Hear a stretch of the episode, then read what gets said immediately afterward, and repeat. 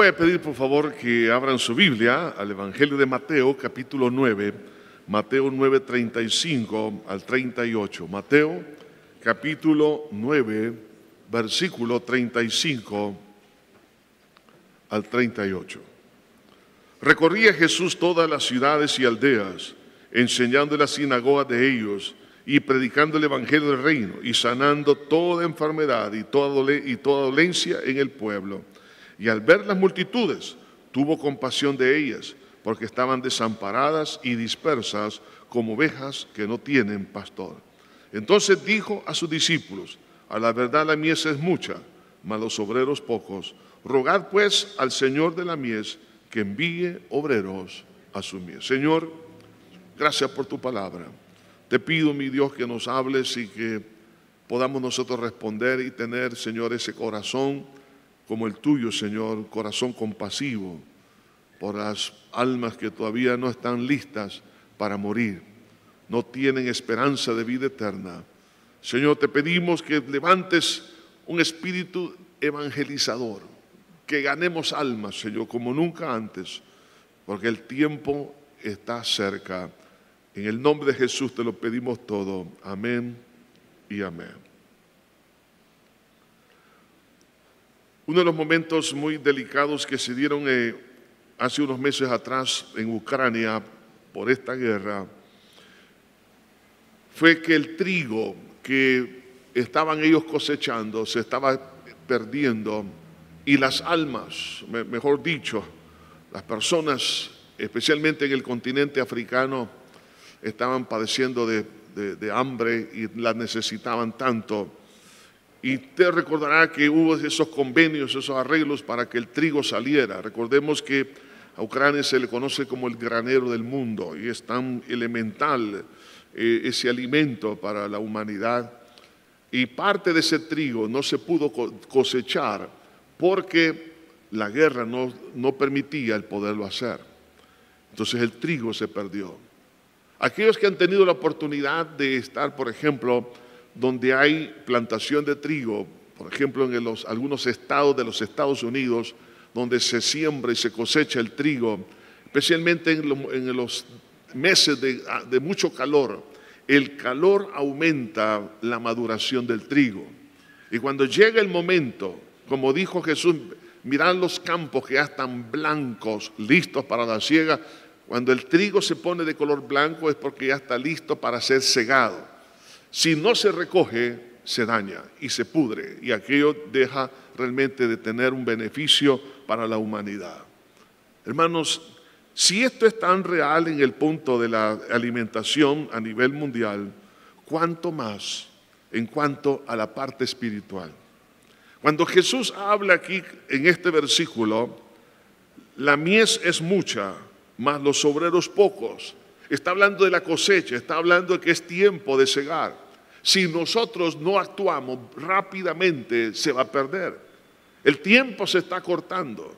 Lo que estamos viendo a nivel global nos está hablando del cumplimiento profético de las profecías que vemos en el capítulo 24 de Mateo, lo que se conoce como el principio de dolores. Por eso necesitamos actuar con mayor rapidez. Quiera o no, nos hemos dormido. Nos hemos dormido porque no estamos viendo las multitudes como ovejas que no tienen pastor. Miramos las multitudes en un estadio, miramos las multitudes en una, en una concentración, miramos a las personas sencillamente, pero no sentimos nada por ellos. Y eso es preocupante porque cuando Jesús veía a las multitudes, Él tenía compasión porque como las veía, aunque sonreían, aunque platicaban, aunque estaban eh, distraídos y parecían que estaban dentro de un marco de seguridad, el Señor los vio de otra manera, vio como ovejas que no tienen pastor.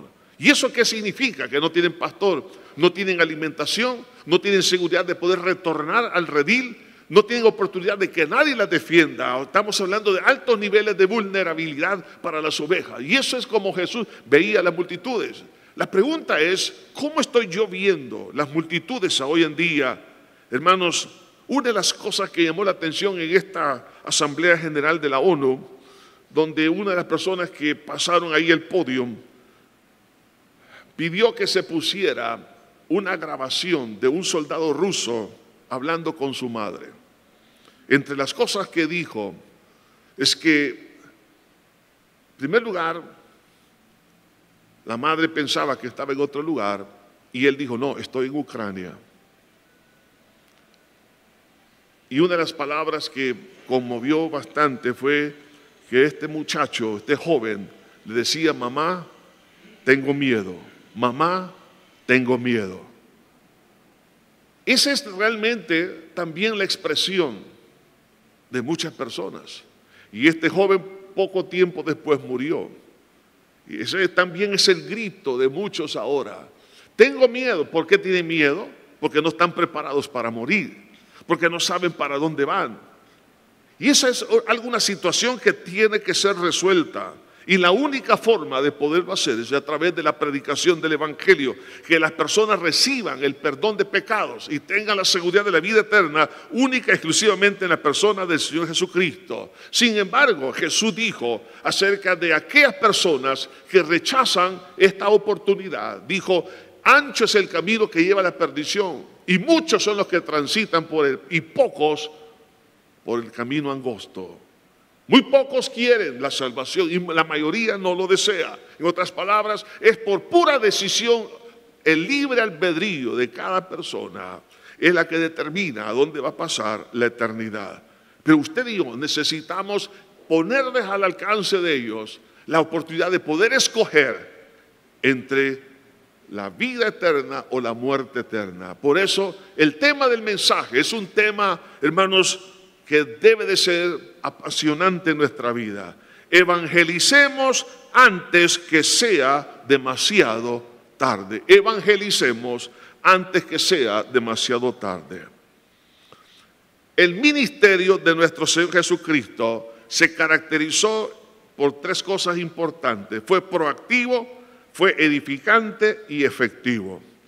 Dice el versículo 35 que hemos leído, recorría Jesús todas las ciudades y aldeas enseñando. Recorría todas las ciudades y aldeas. Es decir, en, el área de ser proactivo, buscaba a los grupos humanos, tanto grandes como pequeños. Había una movilización del Señor hacia donde estaba la necesidad.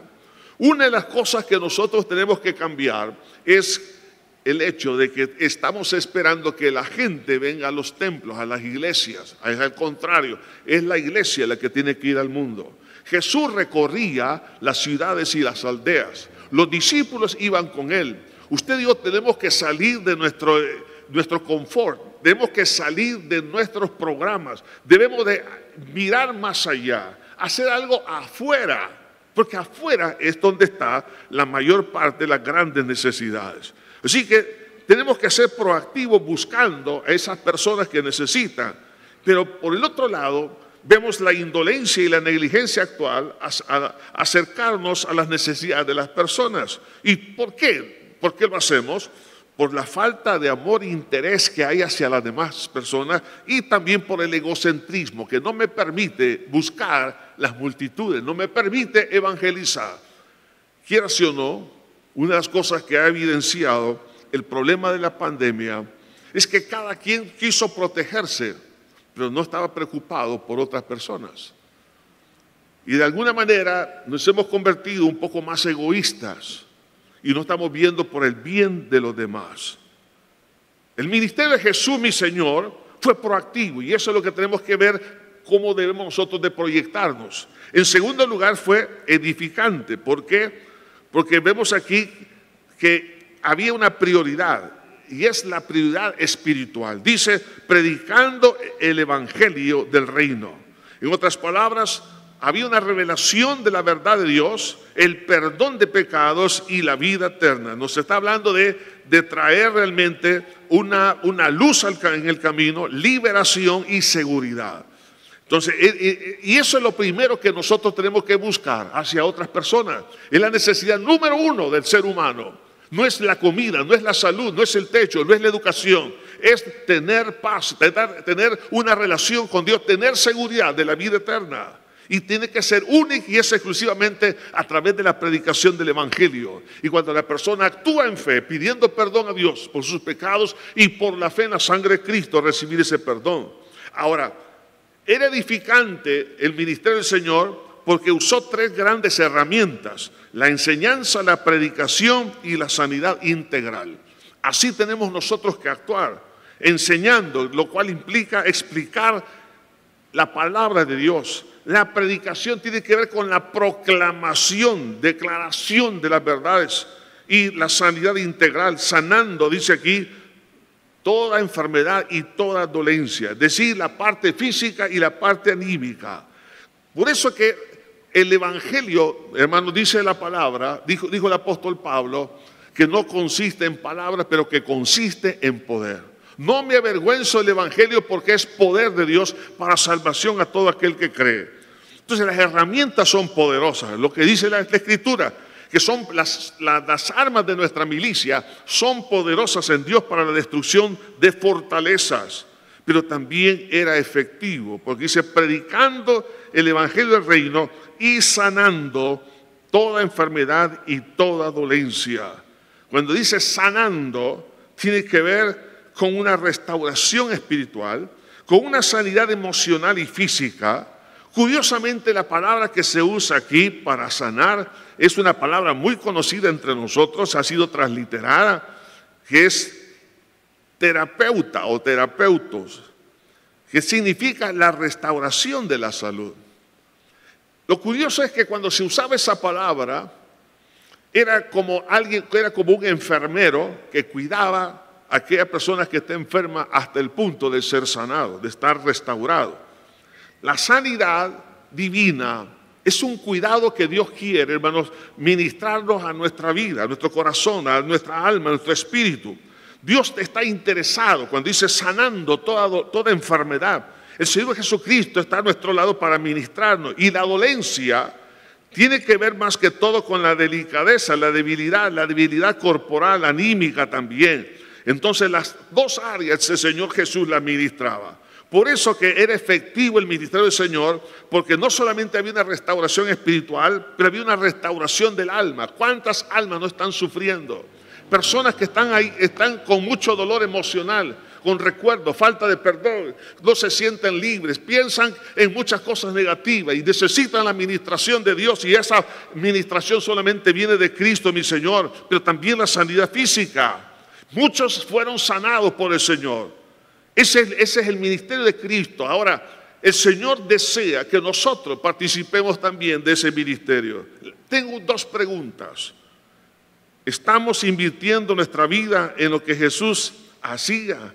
¿O estoy súper involucrado en mis negocios que no tengo tiempo para evangelizar? Estamos trabajando en estas dos áreas tanto en la espiritual como en la parte física, para ayudar aliviar las dolencias de las personas. Ese es el ministerio de Jesús. Pero el ministerio de Cristo se desarrolló porque había en su corazón una virtud que Él quiere que nosotros la tengamos, es la compasión. Versículo 36 dice, y al ver las multitudes tuvo compasión de ellas, porque estaban desamparadas y dispersas como ovejas que no tienen pastor. En segundo lugar, entonces vemos aquí la compasión del Señor Jesús por las personas. Ahora, para poder tener la compasión es necesario que el corazón esté totalmente santificado. Veamos entonces la perspectiva de mi Señor Jesús. Dice la Biblia que Él fue sin pecado. Cuando existe santidad, pureza. Y en el caso del Señor Jesucristo, por eso podían mirar lo que otros no podían hacerlo. Pero por el lado contrario, cuando nosotros como iglesia no andamos en santidad, no podemos analizar la condición espiritual, no podemos ver el peligro y la miseria en otras vidas, no, no produce compasión por ellos hay una anestesia en el sistema de alerta temprana en nuestra vida espiritual. No existe una reacción hacia ello. Cuando estamos en un estadio, estamos en una multitud, estamos en un grupo, no tenemos ese sentir que tenía Cristo. Al ver las multitudes tenía compasión. ¿Por qué razón? porque la, la, misma naturaleza de santidad de Dios le hacía ver realmente una condición espiritual negativa, porque el pecado lo que hace es adormecernos, el pecado lo que hace es neutralizar la compasión de Dios en nuestro corazón. Y una de las razones por las cuales la iglesia de Cristo no está evangelizando, no está ganando almas, es porque hay demasiada contaminación en la iglesia, hay demasiado pecado en la iglesia. Ya no nos importa la gente, no nos importa si se pierden o se, salvan, no nos importa nada. Lo único que me importa es poder cubrir mis necesidades. Sin embargo, el Señor Jesús, la santidad que eh, hay en Él, lo hacía ser objetivo, de tal manera que veía a las multitudes, ¿cómo las veía? No las veía como un voto político, no las veía como una, una digamos, oportunidad financiera, no estaba viendo las multitudes como un apoyo popular, no estaba viendo las multitudes con, una, con, una, con un interés egoísta, no estaba buscando las multitudes para fama, no estaba buscando a las multitudes para eso, sino las veía como, como ovejas que no tienen pastor. La santidad es objetiva y ve o diagnostica el mal. La persona que anda en santidad va a empezar a diagnosticar el mal que no miran los demás. Ve el peligro presente y futuro de las multitudes. Produce compasión. Y la palabra compasión surge de un concepto cultural de aquel entonces, que algunos creían que las emociones, en este caso, por ejemplo, la compasión, la piedad, salía de las entrañas Estamos hablando los riñones, estamos hablando del hígado, estamos hablando del páncreas, estamos hablando del vaso, de los intestinos. Eso es lo que pensaba. Entonces la palabra que se usa aquí en griego, la palabra compasión, literalmente significa se le conmueve las entrañas. Cuando dice, cuando Jesús tuvo compasión, entonces expresa realmente que en su corazón había una preocupación por esas personas. había una empatía por ellos. Por ejemplo, en Mateo 14, 14 dice, saliendo Jesús, vio una gran multitud y tuvo compasión de ellos y sanó a los que de ellos estaban enfermos. La compasión lo llevó a la sanidad divina. En Mateo 15, 32 dice, Jesús llamando a sus discípulos dijo, tengo compasión de la gente, porque ya hace tres días que están conmigo y no tienen que comer. La compasión lo llevó a darle de comer a la multitud. En Marcos 1.41 dice, y Jesús, teniendo misericordia de él, extendió su mano y le tocó y le dijo, quiero ser limpio. La palabra misericordia, aquí viene la palabra de compasión, en otras palabras, la compasión lo llevó a administrarle sanidad a este enfermo. Entonces, cuando existe santidad, la santidad no es ciega. La santidad mira lo que otros no ven. La, santidad ayuda a diagnosticar. La santidad convierte el corazón sensible. Mira el riesgo y el peligro que se encuentra. Y aunque la, la otra persona ni siquiera se ha percibido del peligro en el cual se encuentra, la santidad de Dios ve realmente estas cosas. Ahora, los mira el Señor por una falta de protección y un alto nivel de riesgo cuando dice porque estaban dispersadas y dice desamparadas y dispersadas como ovejas que no tienen pastor. El no tener a pastores, ¿qué significa? Están abandonadas, hay vulnerabilidad y falta de esperanza. Porque la oveja depende que el pastor le guíe y le traiga a casa. No se puede orientar como otro animal, regresar al pesebre de su Señor, como dice la Biblia. La oveja necesita que el pastor le provea el alimento, le provea el agua, le dé protección, la defienda. El hecho de esto no tener pastor, Jesús está haciendo esta comparación que las multitudes están abandonadas, son vulnerables y tienen falta de esperanza. Eso nos debe de preocupar a nosotros como iglesia. Entonces la compasión del Señor por las personas es algo que debo de pedirle a Dios y decirle, Señor, por favor, pon eso en mi corazón. El ministerio del Señor fue, como he mencionado, fue proactivo, edificante y efectivo. porque había compasión en él. Y esto nos lleva, en tercer lugar, a la demanda de ganadores de almas por la enorme necesidad de la salvación. Entonces dijo a sus discípulos, a la verdad la mies es mucha, mas los obreros pocos. Ahora hay un cambio de esta comparación de la vida de la ganadería ahora a la agricultura. La mies es mucha, la verdad la mies es mucha, mas los obreros pocos. Vemos aquí un desequilibrio entre la necesidad y la falta de personal. La mies, ¿qué, ¿qué, significa la mies? La mies es el tiempo de cosecha, el acto de cegar. El tiempo de cosecha es un tiempo corto. Cuando usted empieza a ver, por ejemplo, un árbol lleno de mangos o, las naranjas o el, el, algodón o cualquier otro producto, otro fruto de la tierra, cuando ya está maduro, aquello significa hay que actuar rápidamente porque si no se corta, se, pudre y entonces ya no sirve para nada.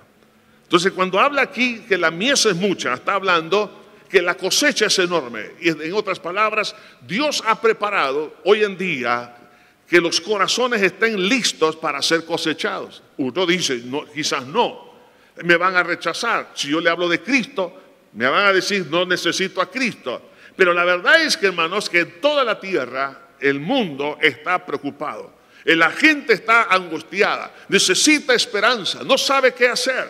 Hay una desorientación, hay un tremendo nivel de inseguridad en tantas áreas. Entonces dice el Señor, la mies es mucha, es decir, el tiempo de cegar ya ha llegado.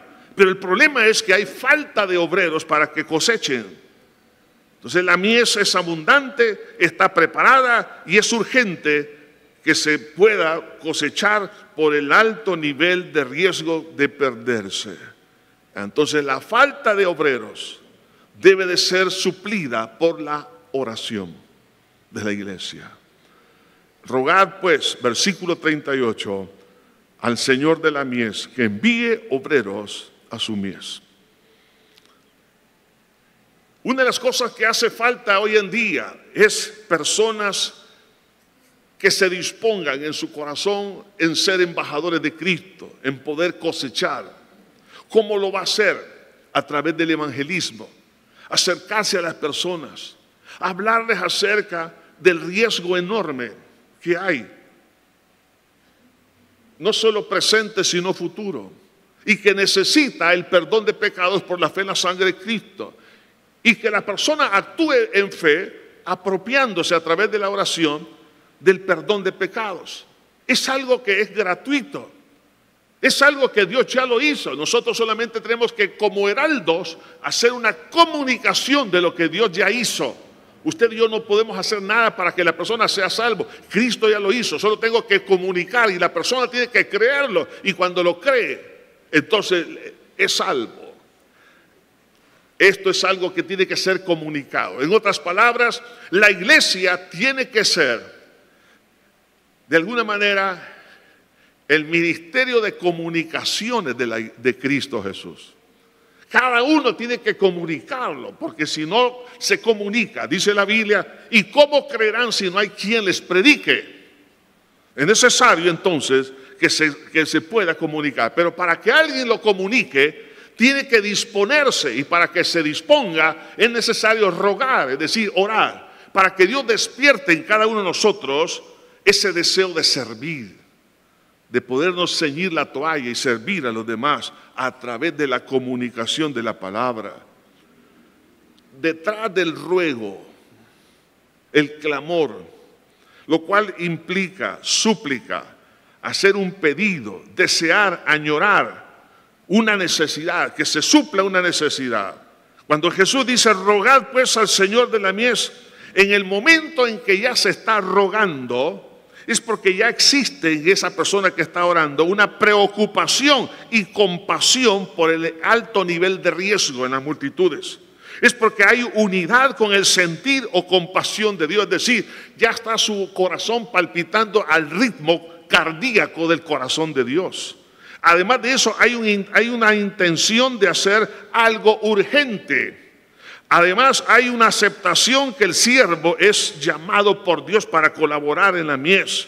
Además, expresa un involucramiento de su amor y también hay una solicitud que Dios ponga compasión para que la oportunidad de cosechar las almas sea eficaz y nadie se pierda. Entonces, en el momento que ya existe un ruego, es porque ya Dios comenzó a poner en nuestro, corazón la compasión, porque la compasión se expresa a través del ruego. Ahora, Señor, te pido que levantes más obreros, es enorme la cosecha.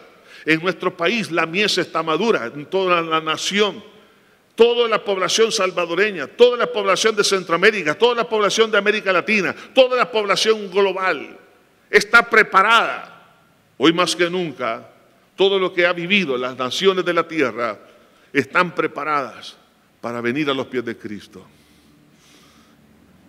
Pero necesitamos obreros que se dispongan para cosechar. Y esto nos lleva, en cuarto lugar, a la aceptación de involucrarnos en la cosecha. Ya en el capítulo 10, versículo 1 al 4, dice, entonces, llamando a sus doce discípulos, les dijo, les dio autoridad sobre los espíritus inmundos para que los echasen fuera y para que sanase toda enfermedad y toda dolencia. En el versículo 5 dice, a estos doce envió Jesús y les dio instrucciones diciendo, por camino de gentiles no vayáis, en ciudades de samaritanos no entréis, sino ir antes a las ovejas perdidas de la casa de Israel, y yendo, predicar, oiga esto, ¿Qué es lo que se tiene que hacer? Predicar diciendo, el reino de los cielos se ha acercado, sanar enfermos, limpiar leprosos, resucitar muertos, echar fuera demonios, de gracia recibiste, dad de gracias. La aceptación e involucramiento en la cosecha, en primer lugar, es por un llamamiento que Dios nos hace. Por eso dice, entonces llamando a sus doce discípulos, Dios nos llama a todos nosotros a participar muy pocos responden. Pero si alguien no responde, claro, va a tener que dar cuentas a Dios de ello. Pero espero que en el nombre de Jesús que todos respondamos para poder cosechar, porque esto es importante. La cosecha debe de comenzar en familia, en, casa, con nuestros seres queridos, con nuestras personas que nos, nos conocen, en el trabajo. Debemos de aprender a llevar la palabra de Dios. Es un llamamiento que Dios nos hace. Llamó Jesús a sus discípulos les estaba hablando de rogar, pero ahora les está haciendo el llamado específico a ellos. Los llamó para entrar en la cosecha, pero también les dio autoridad para poder hacer lo que les estaba mandando hacer. La palabra autoridad aquí significa sencillamente libertad de hacer licencia o permiso o derecho de poder gobernar o de hacer algo. Entonces está hablando en el sentido de una habilidad. Entonces Dios nos está dando la capacidad. Nadie puede decir yo no puedo, pero cuando Jesús llama, Él capacita, Él da la habilidad, Él da la capacidad para que esto sea realizado, efectivamente. Pero es una respuesta espiritual y física. Dice, le dio autoridad sobre los espíritus inmundos y para que los echasen fuera y para sanar toda enfermedad y toda dolencia. Ahora Dios quiere utilizar a la iglesia para que ministre en primer lugar la parte espiritual y la parte física también. Espiritual cuando es el, perdón de pecado, la sanidad del alma, como también la liberación de fuerzas diabólicas de las personas, ministrar la sanidad divina, milagros. Dios quiere utilizar a su iglesia para poder cosechar aquellos que han tenido la oportunidad de ver cómo, por ejemplo, en algún país, aquellas enormes segadoras, cuando entran en, el campo, en los trigales, son enormes esas máquinas y luego empiezan a depositar el trigo en camiones. Viene uno, viene otro, enormes. Es una eh, realmente maquinaria pesada.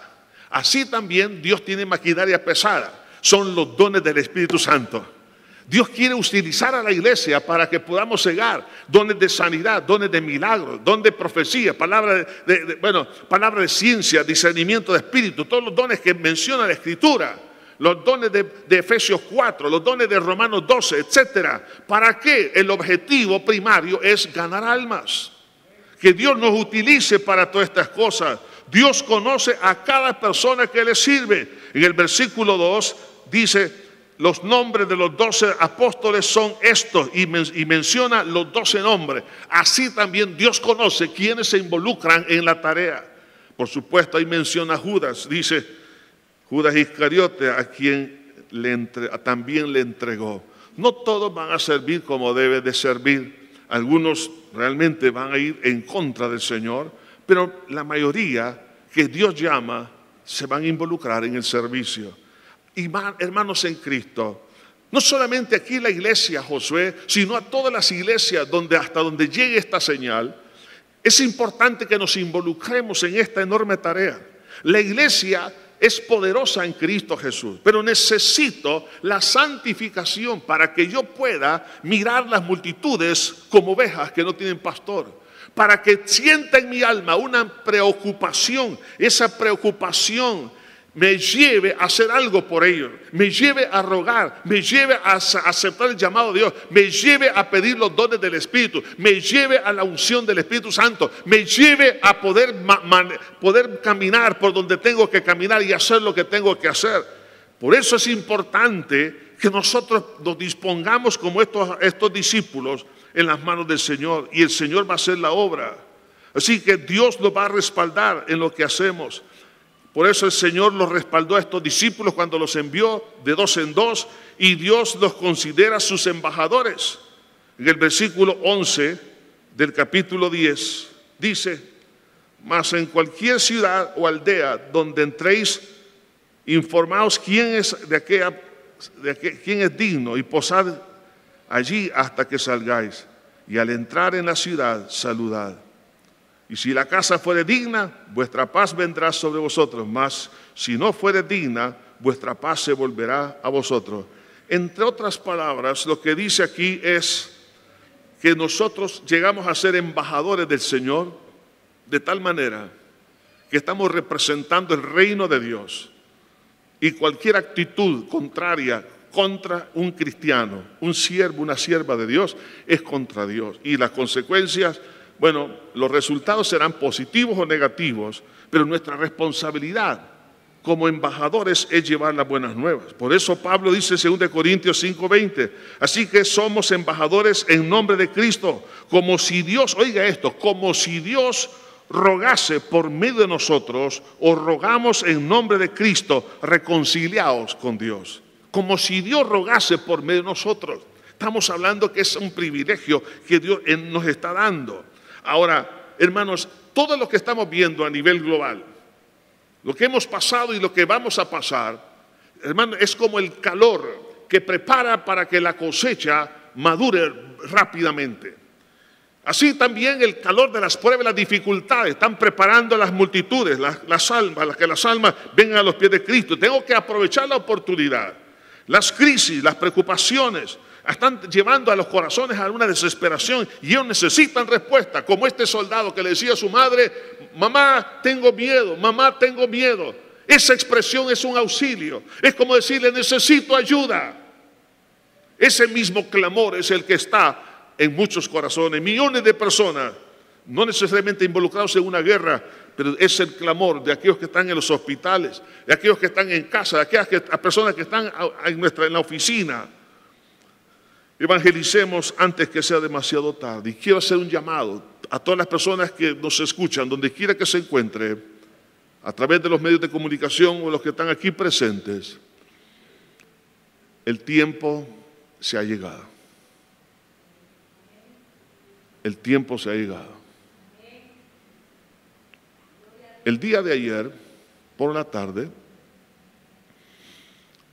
mientras, o por la mañana, perdón, estaba trabajando en mi oficina, de ahí sentí un poco de, fatiga, me recosté y me dormí, tuve un sueño.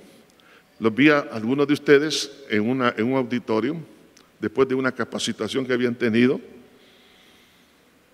Yo le dije, les voy a predicar dos cosas. No me recuerdo qué prediqué. Los dos puntos. Pero sí escuché de repente a alguien que tenía una guitarra y dio una nota. Cuando lo hizo, empecé a cantar, cuando allá se pase lista, a mi nombre feliz yo responderé. Y todos empezaron a cantar. Hermanos, Cristo viene pronto. Jesús está a las puertas. El tiempo es corto la cosecha, la mies es enorme. Se necesitan hombres y mujeres que digan, yo lo voy a hacer. ¿Para qué quiero yo más vida? ¿Para qué quiero salud? ¿Para qué? ¿Para seguir en la misma rutina o para poder decir, Señor, quiero que me des salud, quiero que me des fuerzas, quiero que me ayudes en esto, porque quiero llevar más almas a tus pies?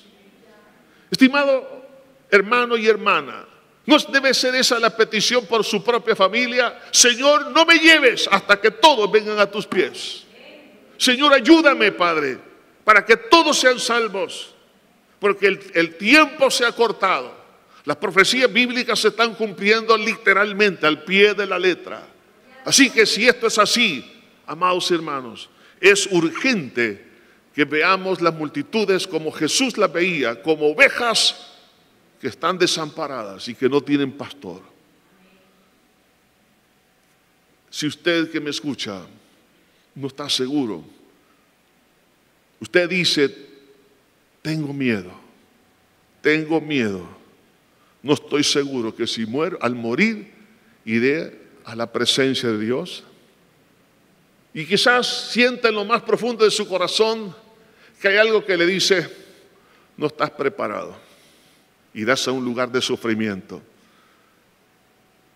Significa que usted no tiene el perdón de pecados, no tiene el Espíritu Santo morando en su corazón. Por eso yo le invito en esta hora, tanto los que están en casa o en cualquier otro lugar, y los que están aquí presentes, que nos están visitando, o que ya han venido en otras oportunidades, o usted ha escuchado el mensaje por tantos años, pero no ha tomado la decisión de decirle al Señor, Señor, perdona mis pecados, límpiame con tu sangre. Quiero que tu Espíritu Santo venga a vivir a mi corazón y que me selles y yo tenga la seguridad de la vida eterna. Señor, si usted no tiene esa seguridad que mi madre tuvo cuatro días antes, bueno, siempre la tuvo, pero cuatro días antes de morir, mientras orábamos alrededor de su cama, más o menos una, casi una hora después de orar y cantar alabanzas, me dijo, Lisandro, ¿sabes qué me pasó? Me desprendí del cuerpo, vi mi cuerpo en la cama, tenía tanto gozo, pero tanto gozo, y me lo dijo, y tanto gozo, que no quería regresar, ni de vos me acordé, me dijo. Hermano, ese gozo es el que Dios quiere darnos, seguridad de vida eterna. Y mi hermana la semana pasada, ella sí estuvo en el momento que mi madre expiró, como a las 4 de la mañana, y me recordó que mi madre, en el momento que estaba falleciendo, estaba hablando en otras lenguas, adorando al Señor, y así entregó su espíritu al Señor. Amada iglesia, esto se llama éxito, tener vida eterna. Todo esto es presente, todo esto es temporal. Los zapatos, los estudios, los perfumes, lo que usted adora, los hombres adoran hasta los vehículos y las llantas del carro y las llantas también que tiene aquí. Entonces, todas las cosas.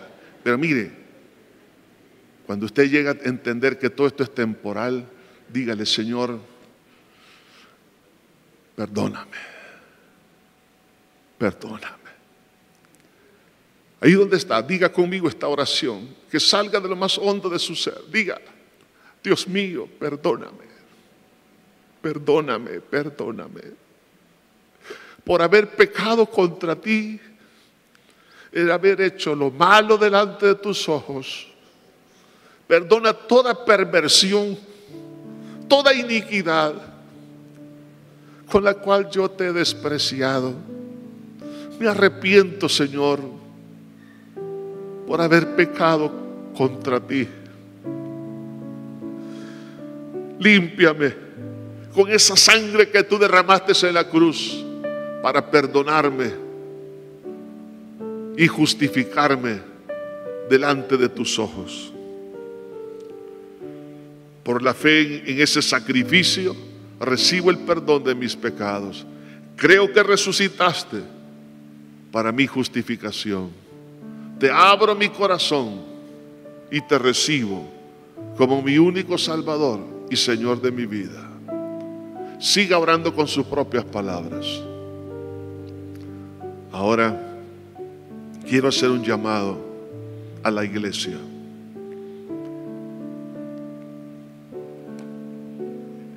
Evangelicemos antes que sea demasiado tarde. Para algunos, demasiado tarde significa que mañana van a morir. No necesariamente que Cristo venga, pero probablemente sí también. Tenemos que evangelizar. Debemos de traer personas con nosotros al templo, a los grupos familiares, hablarles de Cristo Jesús hacer algo por ellos, llamadas telefónicas, enviar mensajes de texto, etcétera, etcétera. Tenemos que hablar. Usted y yo somos embajadores. ¿Cuántos de esos embajadores y embajadoras están dispuestos a decirle, Señor,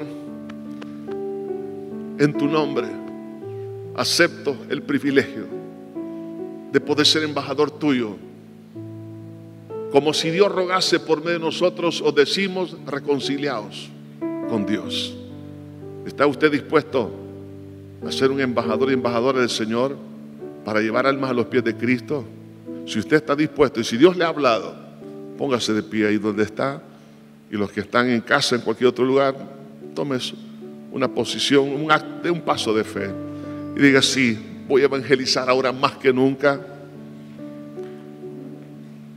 Señor, venimos delante de ti. Queremos ganar almas, Señor. Esto es lo más importante, lo más importante, llevar almas a tus pies. Queremos que cada miembro de la familia sea salvo, que nadie se pierda. Ayúdanos a hacer nuestro mejor esfuerzo para que nadie se pierda, Jesús. Dios del cielo, así también a nuestros amigos, personas conocidas o no conocidas. Que veamos las multitudes como tú las veías. Para ello, santifícanos, límpianos, Señor. Quita de nuestro corazón todo pecado que pueda nublar nuestra, nuestro discernimiento espiritual. Queremos ver las multitudes como ovejas que están dispersas y que no tienen pastor y que nos dé, Señor, un sentir de preocupación, de empatía y hacer algo por ellos. En el nombre de Cristo Jesús, Señor, pongo en tus lindas manos cada uno de los que estamos acá, como aquellos que han tomado su decisión donde quiera que se encuentren, para ser